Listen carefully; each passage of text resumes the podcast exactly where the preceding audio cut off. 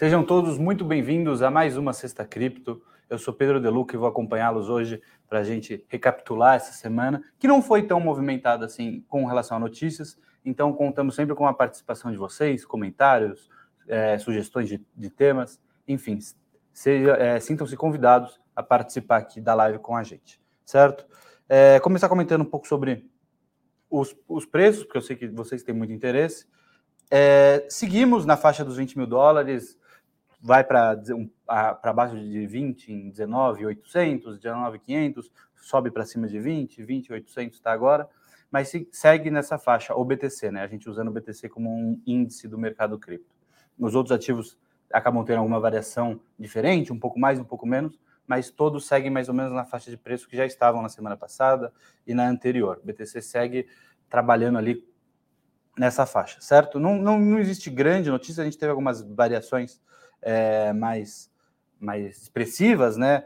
Um exemplo disso, a Polygon, enfim, mas que é a Matic, né? O, o ticker, mas nada muito nada, excessivo assim, fora fora essa e algumas outras. Todos seguem mais ou menos na mesma faixa. Então, comentando um pouco sobre as notícias, queria abrir com comentando sobre o Justin Sun, que é o fundador da Tron, né, da blockchain Tron, que é um, uma espécie de concorrente do Ethereum. Ele é ele tem ele é uma figura um pouco controversa. Ele tem uma personalidade que me lembra bastante a do Do Kwon, que era o fundador da Terra Luna.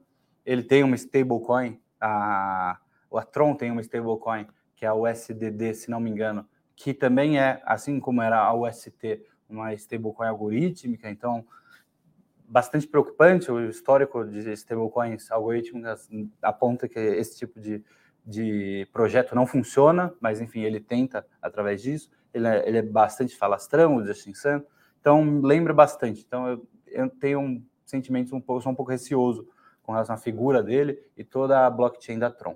Mas ele disse que está disposto a oferecer suporte a empresas de cripto que, que estejam à beira da falência. Vou falar depois um pouco da Celsius, que pediu falência também essa semana, mas empresas que estão passando por maus bocados devido ao inverno cripto, às quedas recentes, a sistemas que não funcionavam, né? A gente acaba percebendo que algumas coisas não eram sustentáveis, alguns projetos, enfim.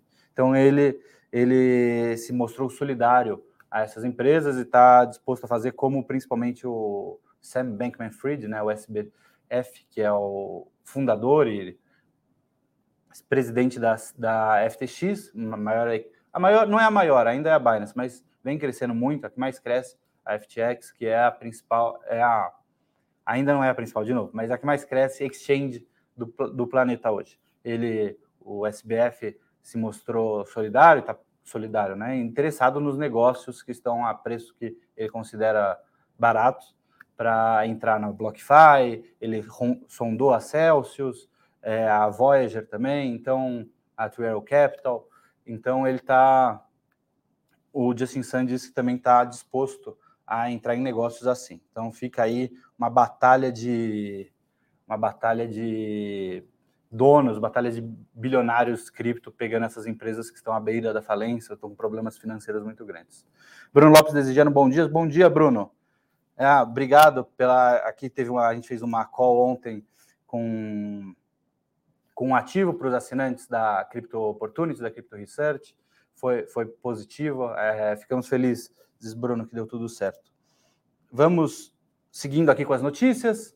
É, Banco Central Europeu pediu urgência na implementação de novas regulamentações em stablecoins.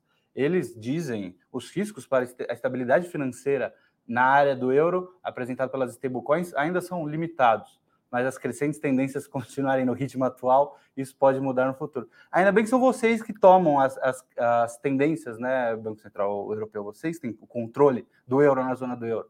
Seria simpático se vocês parassem de externar esses problemas para ativos que vêm de fora e admitissem talvez uma incapacidade. Mas enfim, é, é, a, é a conduta que o Banco Central Europeu vem tendo desde sempre, é conhecido. Essa sempre olharam com desdém, sempre olharam o, com, com, com dúvida, com, levando cripto como se fosse algo que não fosse sustentar, vem se sustentando. O que não vem se sustentando, por incrível que pareça, é o euro. o euro está ali pareado com o dólar, o pessoal sabe, às vezes tá, fica um pouco mais barato, um pouquinho mais caro, mas teve uma desvalorização muito grande. Bem, isso é problema do Banco Central que toma as, as decisões da Redes. Enquanto isso, Bitcoin segue com o, seguindo o código sem, sem intervenção, sem intervenção de, de membros humanos que podem errar para bem ou para mal, enfim. O Bitcoin segue seguindo o seu padrão, como está é, definido em código, que é praticamente imutável. É, não vou entrar em questões de detalhes do código do Bitcoin. Na teoria, ele é é possível, mas é improvável, né? É, ele é praticamente, na prática, ele é imutável. Então, enquanto a gente tem uma política monetária do Bitcoin que é previsível, transparente, a gente tem a política monetária do Banco Central, que depende de seres humanos que são falhos, não existe ninguém que é perfeito, que podem tomar decisões erradas. A gente vai vendo o que vai acontecendo com o euro, a gente vai vendo o que acontece com o BTC, com as stablecoins, com cripto no geral. Então, fica aí para o Banco Central Europeu, talvez, é, olhar um pouco para si. Eu, né? Pedro De Luca falando, impressionante. Relatório conjunto do Banco de Compensações Internacionais, o BIS, FMI e Banco Mundial, divulgado na segunda-feira, defendeu a cooperação internacional de moedas digitais de bancos centrais, ou seja, CBDCs. De novo, CBDC vem sendo algo que vai entrar cada vez mais na mídia, vai ser algo que vai ser propagado como uma ideia positiva, moedas digitais, mas a gente sabe que pode ser um instrumento de controle bastante preocupante, é quase distópico. Você pode ter, através de um. De, se você tiver a moeda sendo feita de forma digital, você e tiver abertura para ter controle sobre essa moeda, você pode decidir quem que vai ter acesso, essa pessoa não vai ter acesso porque ela não fez isso. Enfim, é um instrumento de controle muito poderoso, é muito preocupante o avanço das CBDCs, pelo menos no meu ponto de vista.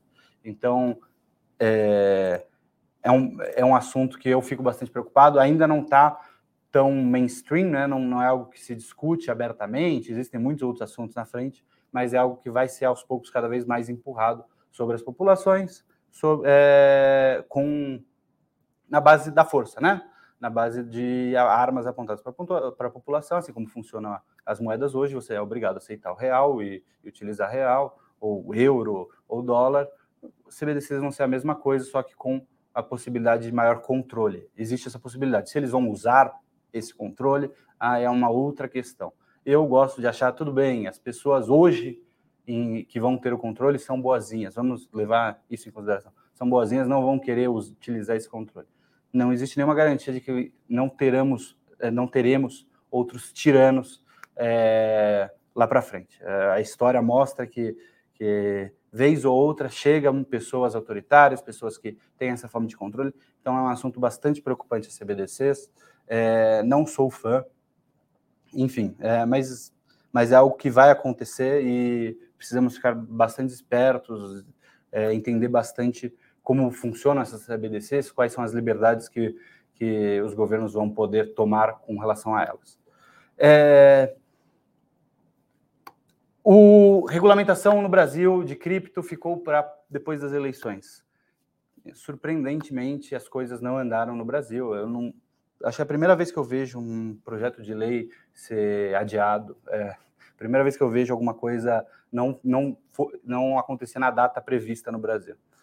Falando sério agora, é, é, foi foi adiado porque deputado Expedito Neto, relator da proposta da Câmara, rejeitou as principais modificações aprovadas pelo Senado.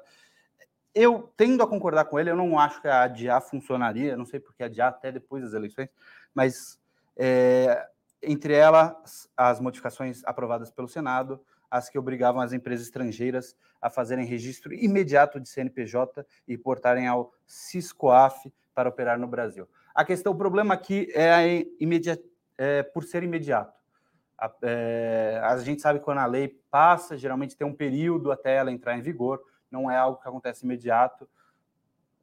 Não sei por que, que aliás, eu sei porque existe uma, um, um lobby, não, não um lobby oficial, não, é não estou afirmando que estão pagando dinheiro para, para deputados, mas existe uma força muito forte, incentivo da AB Cripto, Associação Brasileira de Cripto, acredito que é o significado, de pedir essa que seja imediato, não dá os 180 dias, se não me engano, de, de janela para as exchanges estrangeiras buscarem essa, essa ligação.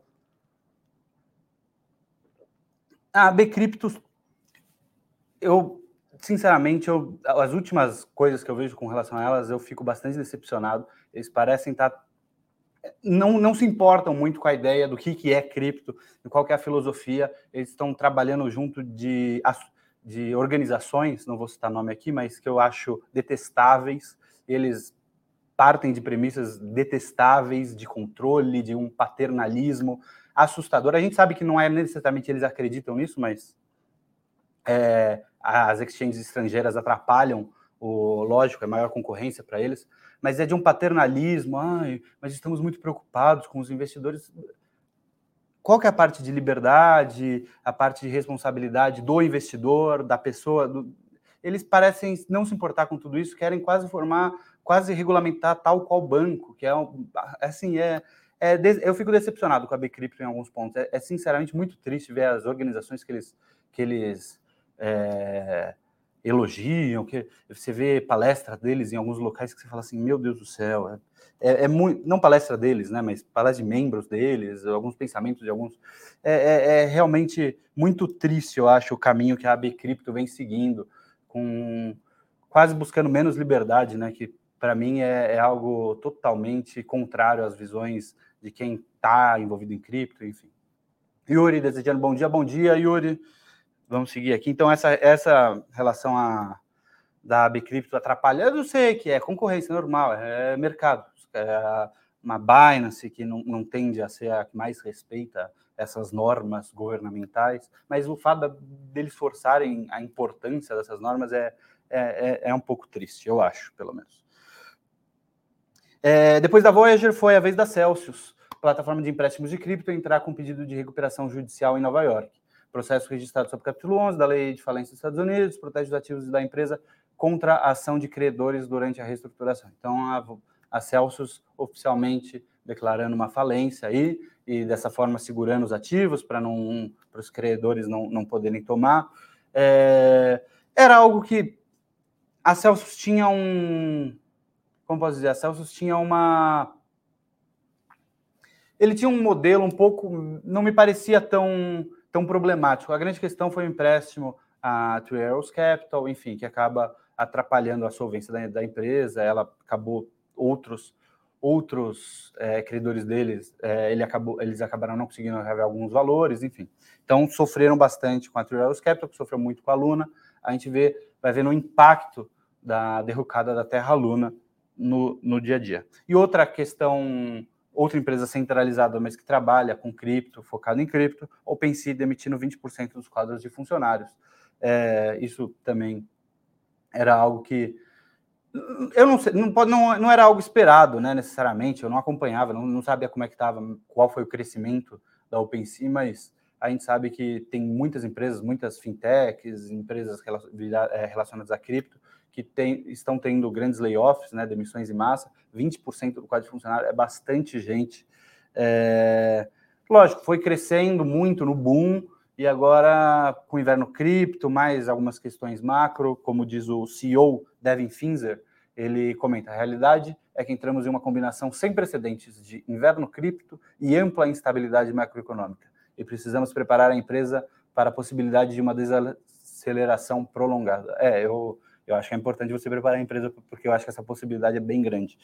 Então, é algo que é, é um layoff. Eu, eu, usei recentemente a comparação quase como lojas na época de Natal, que contrato. O problema é que essas fintechs estavam, essas empresas estavam contratando e pensando no longo prazo. As lojas de Natal criam, é, criam cargos específicos ali para aquela sazonalidade e está ciente que ó, seu contrato vai durante esse mês e depois tchau, enfim. Então aproveitar, aproveitaria o boom, as empresas seguiram crescendo e agora passam por isso.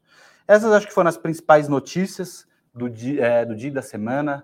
Foi uma semana, como vocês podem ver, sem grandes movimentações, os ativos permaneceram, apesar de não achar que, que mudança de preço é notícia, mas os ativos permaneceram na mesma faixa, não tivemos nada muito grande. Beleza, pessoal? Queria agradecer a participação de todo mundo. Até a próxima sexta-feira. Valeu, tchau, tchau.